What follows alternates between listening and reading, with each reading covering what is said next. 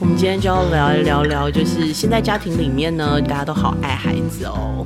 那应该可能生的少吧？嗯啊，你知道吗？我以前在做家庭教育的，啊，就是少子化，跟就是嗯，大家现在晚婚、少子化，其实都是我们很关注的议题。那呃，上个礼拜啊，我又看到了一个数据，其实这个数据是去年的啦，就是有两百个国家做了一个就是呃生育率的比较，嗯嗯，那台湾也入榜了哟，就在这两百国家里面，那呃，你猜台湾的生育率在这一两百个国家里面啊，排第几名？应该不会很前面，因为大家好像常常都在讲说，台湾现在生小孩生的很少啊，如果要生也只是生一个，所以应该不会在前几名。可能中，我觉得可能在中下、中下指数 这一段，应该不会很高。对 对对，还有上榜就不错。我们以前做那个夫妻关系的那个活动啊，然后只要是呃，大家会问嘛，你生几个小孩？你生几个小孩？大家如果生到四个小孩跟五个小孩的时候，应该现在大家都会说哇，可以获颁总统奖了。嗯，真的耶。很少很少人生，我觉得现在生两个小孩都已经觉得还不错，生三个小孩就觉得了不起，是真的太厉害，可以生三个小孩。嗯，台湾呢，就是在这两百名国家里面啊，就是垫尾最后一名哦，最后一名。对，平均每个就是妇女啊，大概平均生的就是一点二个小孩。嗯嗯，所以就是看起来呢，我们都需要就是为自己拍拍手了。对啊，因为我们各生了两个嘛，对不对？对，有两个儿子，我有一男一女。嗯，不过这看起来好像是就是国家的重大灾难嘛，因为我们就都不生小孩啊，那到底怎么办呢？就是台湾又老化了，对不对？对，以后大家一个小孩子的负担就好重哦。嗯，对，这时候就讲这种就会捏为孩子捏一把冷汗。但是呢，其实我觉得另外一个层面，其实我觉得也是好的，还还不错啊。就是现在其实每一个家庭的孩子都很少啊，所以呢，就是呃，我觉得。以前就我觉得我们父母那个年代啊，就是反正生了小孩就自动就会。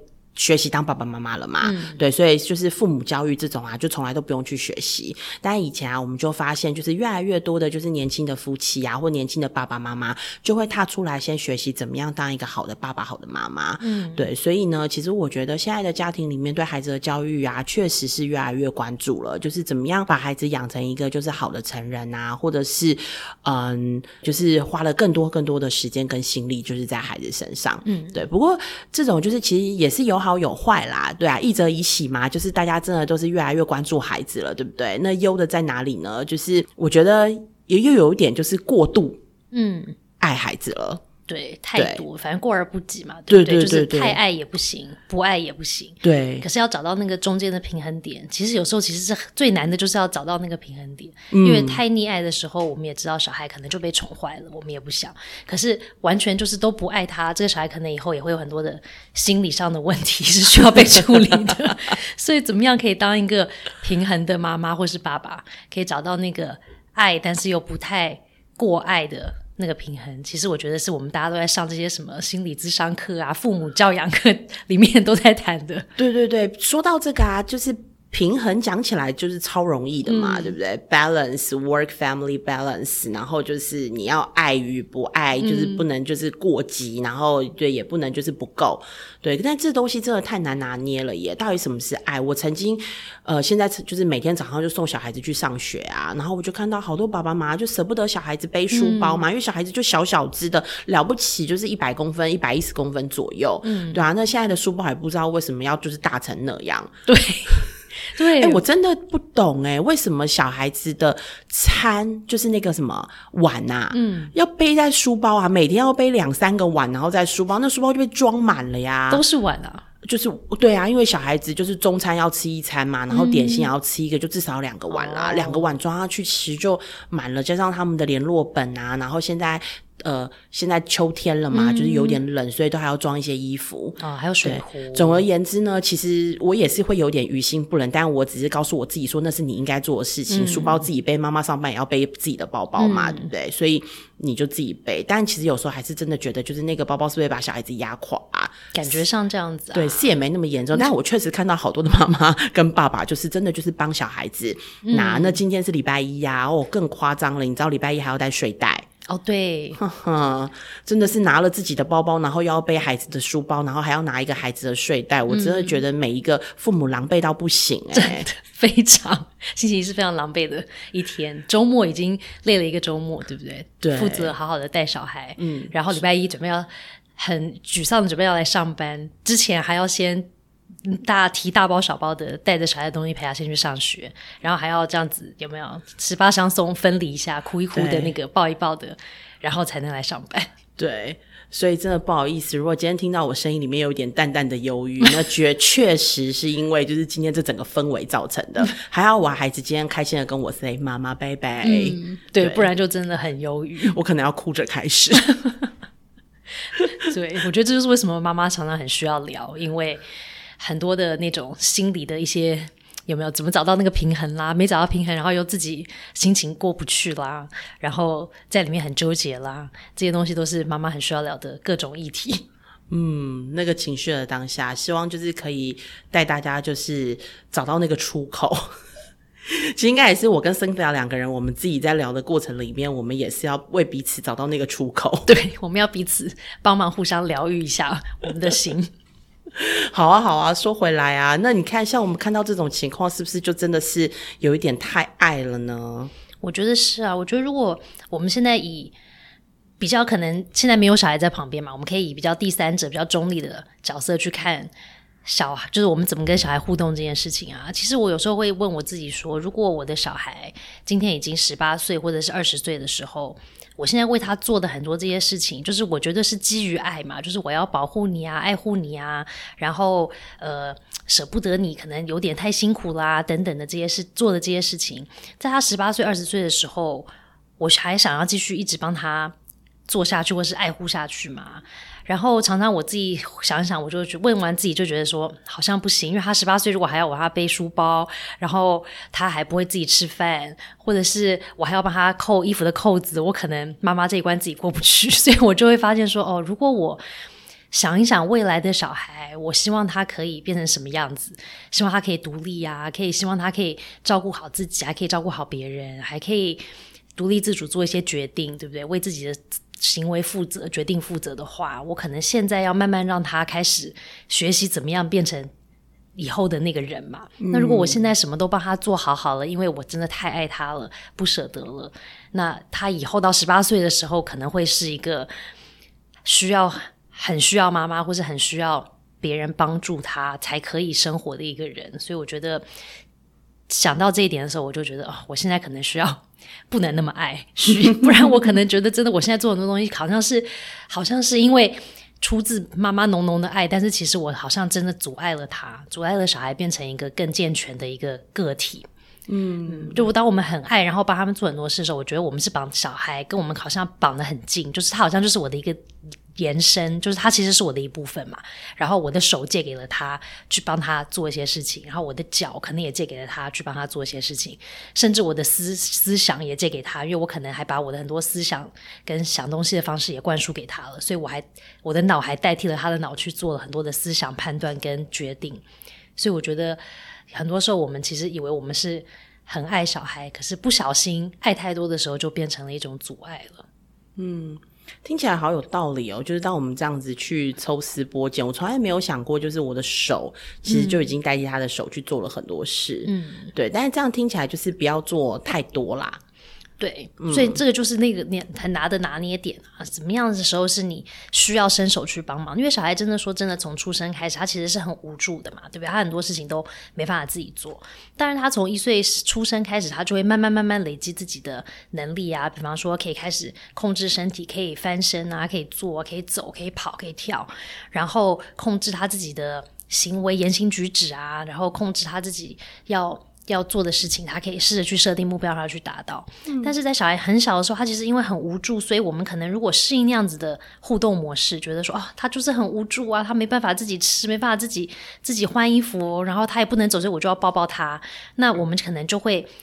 让他有减少的机会去做更多的练习，所以他就可能就会像现在很多小孩不是就会有发展的一些迟缓的问题嘛？就是可能语言的发展也比较慢了，或者是他的行动的发展也变慢了，因为我们就是延缓了他可以去练习，让他自己可以正常发展的这个整个时间点，因为就报太多了，或者是可能他没有机会说话了，或者是面对可能三 C 产品太多的时候，他没有那么多的互动的这样子的体验的时候，其实很多时候我们是防止了他们可以快一点。成为一个可以更独立的一个人。嗯嗯，有诶，这样我觉得我听起来身边也是蛮多例子的啊。就是我也听过一个朋友在分享说，就是他的孩子在两岁。诶，哦不，一岁之之后不是开始就是孩子要慢慢就是练走路了嘛？可他小孩子真的就走的比别人慢啊。后来他自己就是去检视了一下他自己，就是他真的就抱太多，对。然后因为可能家里有一些就是蛮贵重的东西，其实并没有收起来，有的时候又怕小孩子就是爬一爬就去碰啊，所以就会是圈养，圈在某一个地方。对，那就是让小孩子的刺激其实比较不够。对，另外一个其实我也是看到，就是有时候家长也是有一些价值的，就是选择判断，就是会觉得孩子你这个时候就去做什么，然后其他事情就是我来帮你代劳就好。尤其到了青少年啊，因为台湾的就是念书的压力其实蛮大的嘛，就是到了国中之后，是不是就开始你要为了你下一个阶段高中做努力，要考到一个好的高中，然后呢，高中尤其是我觉得就都会型的家庭啊，就是这种课业压力，就是父母的压力。大比孩子大很多哎，对，然后呃，我记得我以前小时候啊，我妈就常常拿她一个同事的小孩子，然后一直耳提面命，我就说，你知道吗？他们有时候睡地上，哎，就是为什么睡地上？是因为地上就是冰冰凉凉的，所以半夜会被冷醒，然后就继续念书。天哪，我就想说这是疯了吗？你希望我这样吗？然后，然后讲说就是他小孩子很会念书啊，什么什么的。结果有一次他就告诉我说，哼。他的小孩子啊，到了十八岁，不知道原来香蕉有皮耶，因为妈妈都把它剥好送过来了，对不对？嗯，就是香蕉剥好了，然后切好了，他只需要就是念书，然后就是那个就是他的点心或者是宵夜，就送到他的旁边，所以他不知道原来香蕉是有皮的耶。对啊，哼，这下就被我抓到了。就我妈说，那你希望我变这样吗？就你妈怎么说？嗯，反正我就是个叛逆的小孩啊。我妈就觉得，就是嗯，这个分享就是也不是要来让你忤逆我的。她常常很生气啊，就她觉得她跟我分享一些事情，然后我就拿这个话去堵她的嘴。可是我觉得，我现在观察我的小孩，就是现在我女儿九岁嘛，我觉得她真的开始有点出现一些那种青春期的一些前置的一些状态。嗯，然后我就真的可以发现，我如果继续再跟她。碎碎念啊，或者是用比较说教的方式，在跟他互动的时候，我可以相信他大概在不久的将来，可能在一两年后，他就会用就是可能回堵我的方式来告诉我说，我讲的那些东西要。用来，他其实会把它变成是一种反驳，或者是一种叛逆的一一个工具。我觉得，所以我觉得，嗯，当随小孩，随着小孩，就是从小小孩到幼儿，到可能迈入青少年的这些小孩开始，我觉得我们真的就要用可能不同的方式去爱他们。我觉得这点我很有经验呢，因为就是呃。我自己很有感啦，就是我觉得，呃，我现在也蛮会说道理的嘛。我对我的小孩也很会说道理，但我其实觉得我妈也很会对我说道理。例如说，就是我要去打工的时候啊，但我身体不舒服，然后我妈就会跟我讲说，这是责任感，你必必须得去。对你现在没有到就是要昏倒的地步，你可你不要就是想想说你要偷懒，要在家里休息，你就一定要去打工，你要对这份工作有责任。嗯，对。但我觉得我妈妈也是这样，可是不知道我就觉得少了一点什么，我觉得是一种同理的感觉。嗯。嗯，就是我真的身体不舒服啊，我到底是我是不是你女儿啊？你是不是应该要同理一下我？就是身体不舒服，嗯，对，所以我后来发现，其实讲道理可以，但是讲道理的过程里面应该要有。同理，对对，要不然谁都能够讲出一个似是而非的大道理啊！就是只是说那个东西，呃，就是我觉得要抓到一件事情的逻辑，其实不是那么难。嗯，对，我觉得我我我后来在就是叛逆期的时候，应该是高中的时候，因为高中的课业压力好大，然后呃，我就有一些老师我很不喜欢，我就很想翘他的课。对，然后我就会跟我妈，我也是会讲道理哦，我就说他现在这堂课呢，就是花六十分钟要考试，可是我跟你说，这个考试的内容我完全都没有念。嗯，然后呢，完全。都没有念呢，去我也只能猜或是睡觉。你希望我浪费这六十分钟吗？还是我干脆就把这六十分钟呢拿来在家里就是念书就好？嗯嗯，所以就是这感觉好像也是蛮蛮蛮蛮有逻辑的嘛，对不对？但很奇怪啊，但它的背后代表就是其实我在逃避了我应该要做的事情。嗯，对。但那时候呢，我也会用这种就是大道理，然后去跟我妈说，你应该要打电话到学校去帮我请假。嗯嗯。可是我觉得也是啊，我觉得当。父母的时候，我们其实常常都是在卡在那个道理上，就觉得说哦，我们要当一个有责任的人啊，然后我们要当一个一个有道德观的人啊，所以我们这个事可以做，这个事不能做，所以我们就一直卡在这些东西上面，然后跟小孩。很多的，我觉得摩擦也是来自于我们一直卡在那个原则上。可是很多时候，我觉得小孩就连小婴儿一样嘛，他到一直到，我觉得像我现在到一个成人的时候，其实很多时候我们就只是需要我们的伴侣，或者是我们的父母，甚至我们自己的现在有小孩的时候，希望他稍微同理你一下你的感觉，然后你就会觉得哦，我被呼应了，所以我要去做那些有没有负责任的事啦，做好的决定啦，这个我都愿意啊，我也想做。只是当我被同理的时候，我就会心甘情愿的去做，而不是带着好像那种因为你压。拉着我，或是你逼着我，话我没有选择的时候，那我只好去做。对对，所以就是回回过头来，我们现在就是又讲太远。可是我们真的是觉得，呃，如果你。最远的目标，其实你是要让孩子达到就是有责任啊，或者什么。就像我们刚刚其实讲到有一个东西叫做我们在说道理的这个过程里面，其实我们必须要同理孩子。但这同理并不是就是哦好，我这一个礼拜来同理他一下，然后他就会改变。嗯，他其实就是很长的一段时间嘛，他是必须要经由就是很长，然后才能够关系建立在就是孩子会认为说哦对，虽然妈妈讲就是都是很有道理或是很有原则，但是其实妈妈还是以我为先，她其实关心我的。我觉得这个。需要很长的一个关系建立，甚至从很小很小就开始。对对，所以嗯，或许就是呃，我自己觉得啊，我自己是一个就是蛮受教的妈妈。我常常就是听到什么，例如说，好孩子现在应该在几岁的时候有一些他应该要自己做的事情，例如说他现在应该要嗯两岁，他开始要生活自理，他需要自己穿鞋子，穿鞋子不再是妈妈的责任了，或是他会学会穿裤子，他就得自己穿裤子了。那这个时候呢，我就会非常的告诫我自己说：“你的手就不要再伸出去了。”我记得 Cindy 曾曾经有告诉我们说，其实，在呃零到六岁，是不是就是要？帮助孩子是什么？帮他帮我自己，帮我自己做。对对，那个我是孩子嘛，对，所以我就常常用这一句话呢来就是提醒我自己。所以呢，只要他在那边哭求我说：“妈妈，你帮我。”就说：“你可以自己，你可以自己，你自己来，我相信你可以。”真是好学生来的代。对我，我是我真的觉得我算是一个很受教的母妈妈。对，但有时候啊，我就发现可能真的有一点点不近情理了。上个礼拜他其实就在他穿的那个时候。他送到他送他到学校嘛，然后呢，他就开始跟我闹脾气啊。平常就是自己穿只穿慢一点，那一天他就完全不穿。嗯，然后呢，他就说：“你帮我，你帮我。”我说你可以自己啊，然后呢，从我们去的时候没有学生，到后面呢来了两两组亲子，然后那些孩子呢自己穿完，然后就进去了。我就开始做了一件非常不适宜的事情，我就开始比较。你看那个年纪比你小的妹妹都自己穿好进去了，你看你跟这个哥哥要不要来比赛？你们赶快穿起来进去了，然后大家都进去了，他还在那边，妈妈你帮我，妈妈你帮我。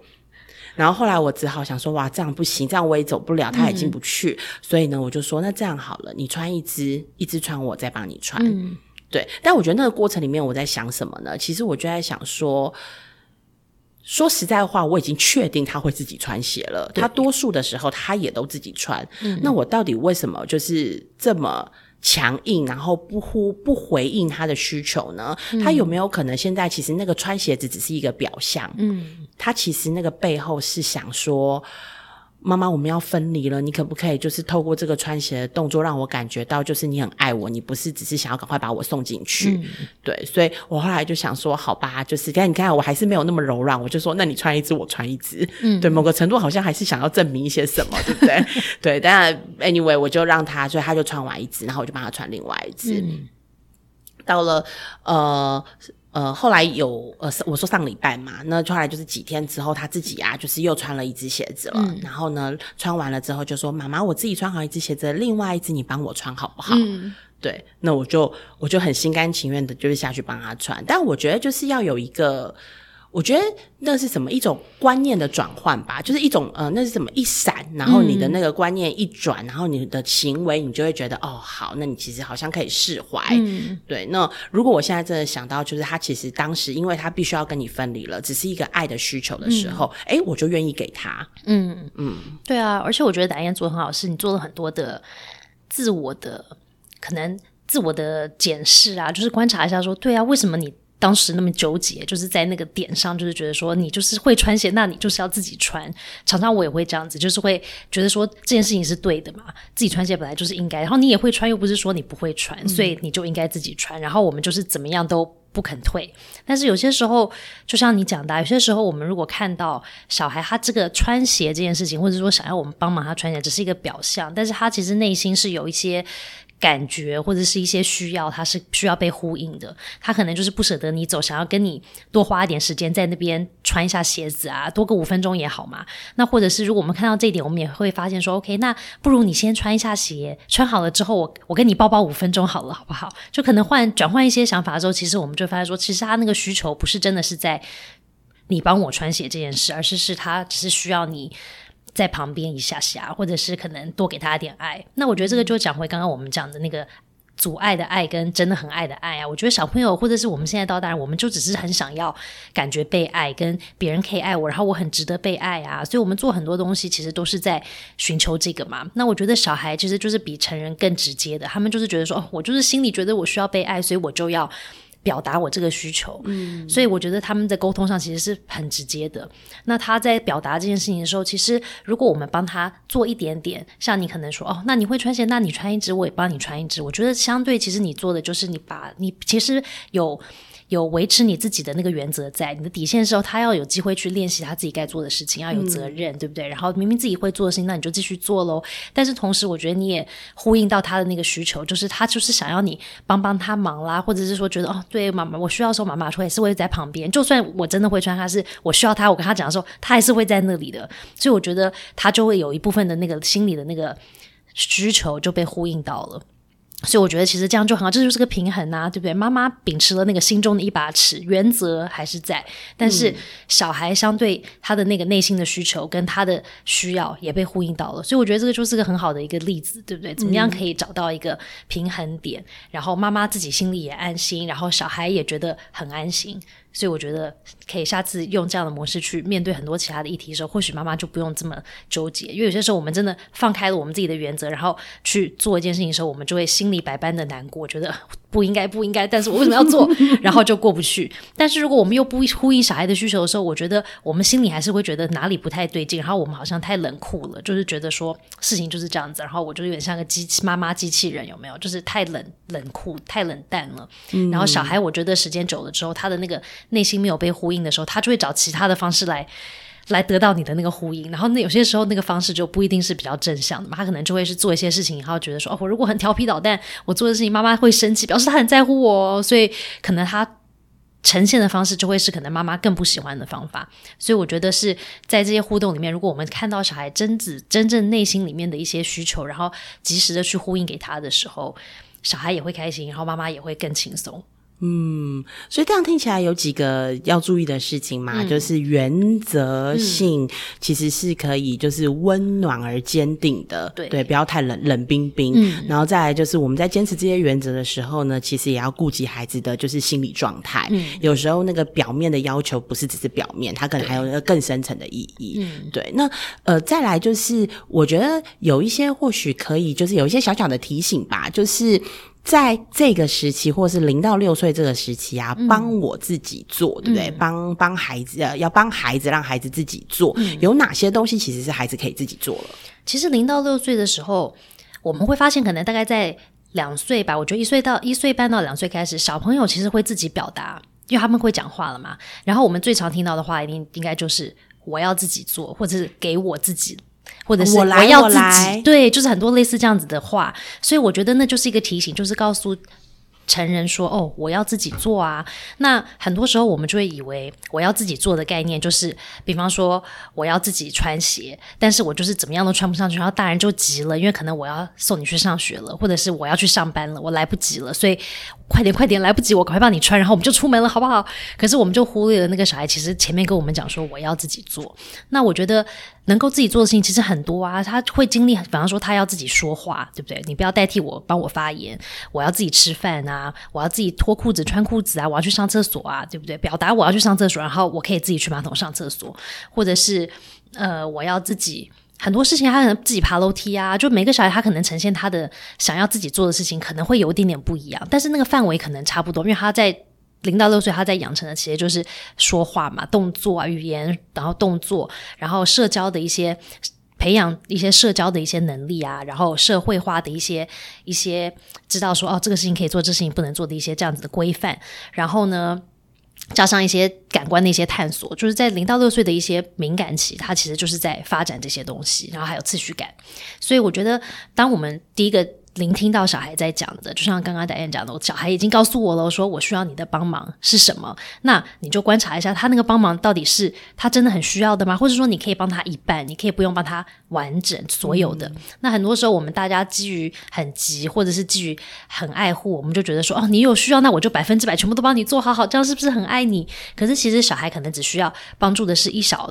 个环节，比方说穿鞋子这件事情，对很多小孩来说，要把鞋子的后跟这样子完整的拉上来，对有些小孩他的肌肉发展还没有到，或者说手眼协调还没有那么完整的时候，是很困难的。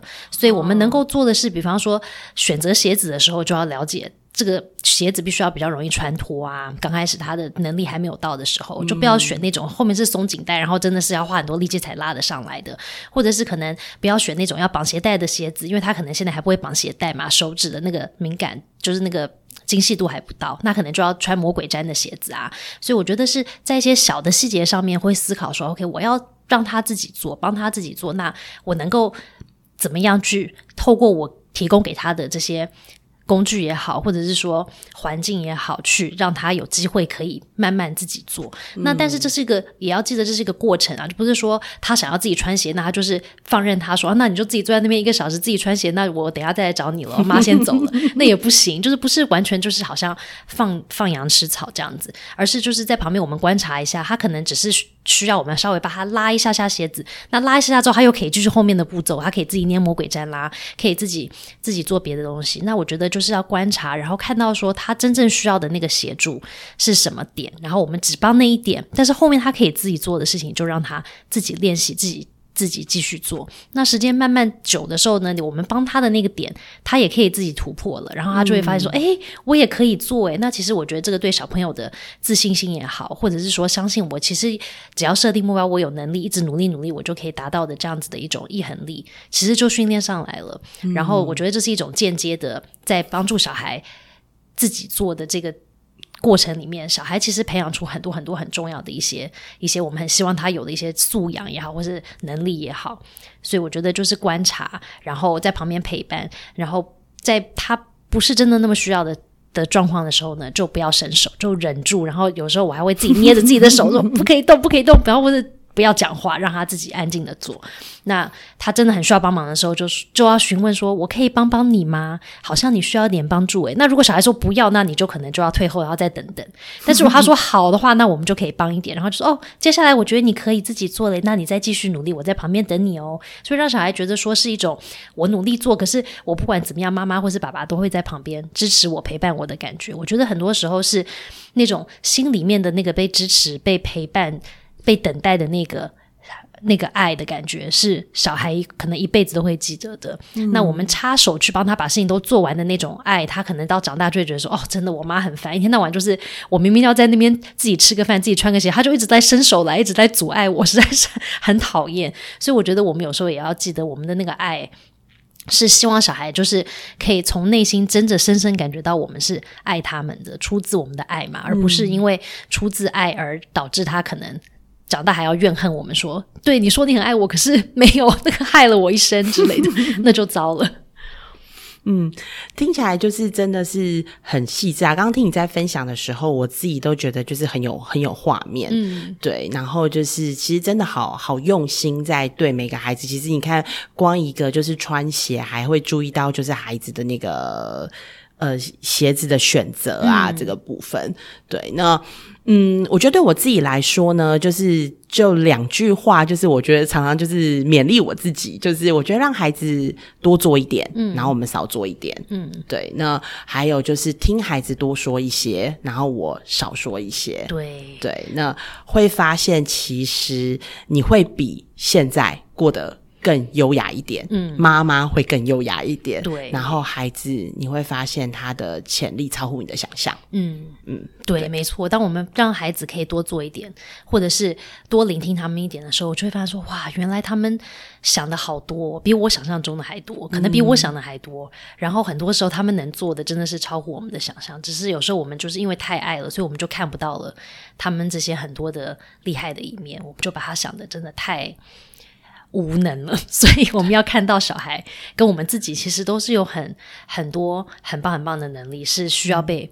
允许被发发挥出来的，所以我们要给予我们的小孩这样的机会，也要给我们自己这样的机会啊！因为当我们在旁边一直叨念啊，一直在帮小孩做的时候，我们的时间都被占据了，我们也没时间去做一些可能可以发挥我们自己的各种厉害能量的一些地方。嗯嗯，对。最后有一个小故事，就是我有一个朋友呢，因为老公到瑞典去工作了，所以呢，他就是啊有请了三个月的假，然后惜家带眷呢，就是到了瑞典去找她老公，因为那时候是冬天，他们就去看了极光嘛。极光旅行回来。之后，她继续留在那里陪老公。老公早上就去上班了呀。但是，呃，冬天的时候，瑞典的就是日日日日日昼的时间其实是很长的，夜晚时间呃很短，夜晚时间是很长的。所以她说她在那里其实没有什么能量，嗯，就是也没有什么就是精神，然后去应付就是两个小孩，因为他就就要带两个小两个小孩没有送出去上课嘛，因为他们就是去那里度假。